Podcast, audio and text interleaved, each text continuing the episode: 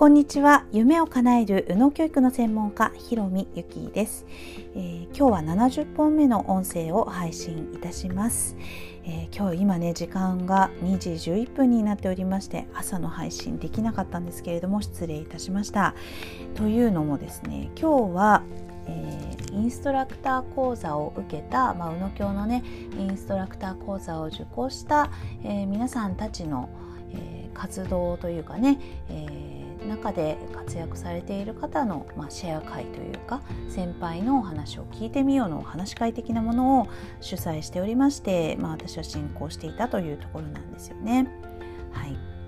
まあ、本当にね、えー、みんなそれぞれに思い思いに志を持って、今ねこの学んだことっていうのを、えー、各地でこう生かしてね生かしたり、まあ、生かせてなかったりっていう中で、えー、あると思うんですけれどもねそれぞれにね思うことはあると思うんですけれども、まあ、こうやってね、えー、そのままその人がやっている事実自分以外のところですよね、えー、その人がやっている、え、現状事実っていうものをしっかりシェアしていただいて、え、捉えてみるというの。あのまあ、要は講座までっていうのは私がやっているので、まあ、決まったことの中でのシェアになりますが、まあ、そこから先っていうのは、まあ、全てみんな選択して、えー、行動していくわけですよね。ま、この部分って自分次第って言ってしまえばそれまでなんですけれども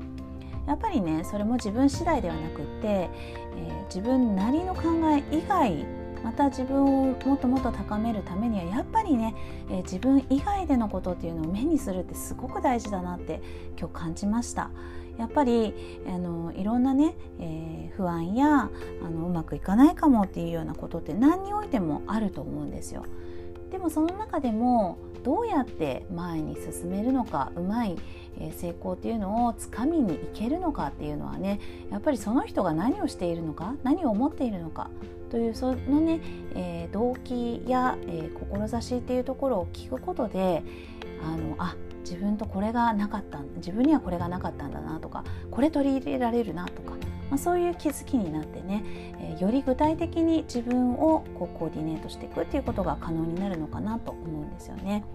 まあ、そういう思いで、えー、私もこちらの音声配信しておりますけれども、えー、皆さんもね、えー、こう聞きながら、えー、やる時には、えー、ぜひその情報を捉えてふんふんって聞くだけではなくね、えーまあ、自分に置き換えるというね視点をぜひ持っていただきたいなってすごく思いますし私自身もね、いろんなところで学んだり、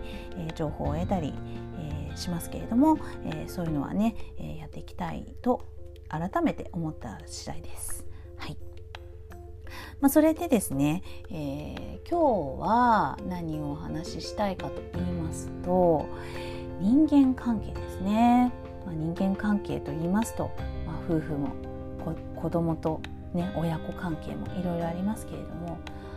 これをちょっと思い浮かべてみてください。もっとあの人にこうしてほしかったとか、えー、私のこれを認めてくれないとかまあ、要は相手に対して何々してよっていうような気持ちが生まれたことありますか？はい、まあ、これねきっとあると思うんですけれども何々してよって思った時の捉え方が2つあるっていうことを今日は伝えたいと思います。一つは本当にその人がそのままですよね、えー、事実と事実としてその人が、えー、こんな行動をしているという事実ですね。はい、ですからまあそれが悪いかもしれないし、まあ、ななんだっていうのは、まあ、本当に横に置いといてその事実があるということあともう一つはですねこれです。2つ目のこっちがとってもあの重要なんですよね。重要というか私はこれを知って本当人生が変わったなって思ったことなんですけれどもそれは相手は自分の鏡であるという視点を持った上でですねその何々してよ何々してくれないとかって思ってること自分自身が思ってるんじゃないっていうふうに捉えていただきたいんですね。これが鏡の捉え方ですね。はい、例えばうんそうですね子供が宿題やらないとかっていう思ってたとしますけれども、まあ、宿題やらなくて早くやりなさいっっていう怒りを感じていたとします。はい、ですごい怒ってたとしてでその宿題やらなくて怒っている何々をすぐにやらないということに腹を立てているこれ自分に置き換えたら宿題では関係ないかもしれないけどもやるべきことをすぐにやらない自分とかを裁いていたりとか、えー、自分がそういうのってダメだよねって自分のことをものすごく拒否していたりとかそんなところに思い当たりますか？ということですね。あとは、まあ、子供がとてもネガティブで悲観的で、えー、もっと気持ちを楽にしてほしい、え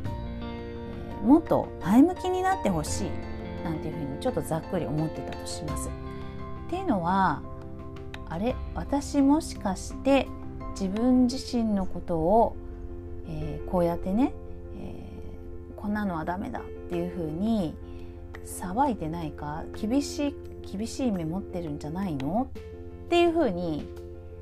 ちょっとねあの角度は少し変えないと自分にならないかもしれないですけれども要はこれって自分の姿かもしれないっていうふうに捉えていただきたいんですね。でその時の感情ですね、えー、重要なのはその宿題をやらないとかっていう事実よりも、えー、そこで湧き起こっている感情っていうのが自分自身が奥底では、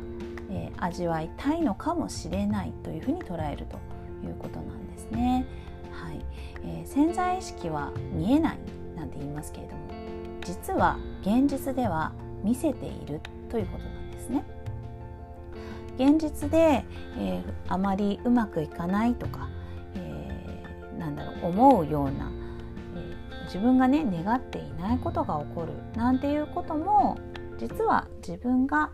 き起こしているかもしれないっていう考え方をするわけです。はい、で、まあ、この考え方ね、えー、私取り入れる前まではですね、まあ、要は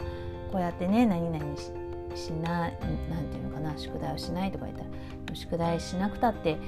ー、元気だからいいよねとかなんかそういうふうに無理に違うところでのポジティブみたいな感じで、えー、視点をただただずらしてごまかしていたみたいなことはしていたんですけれども実はこれっていうのはあの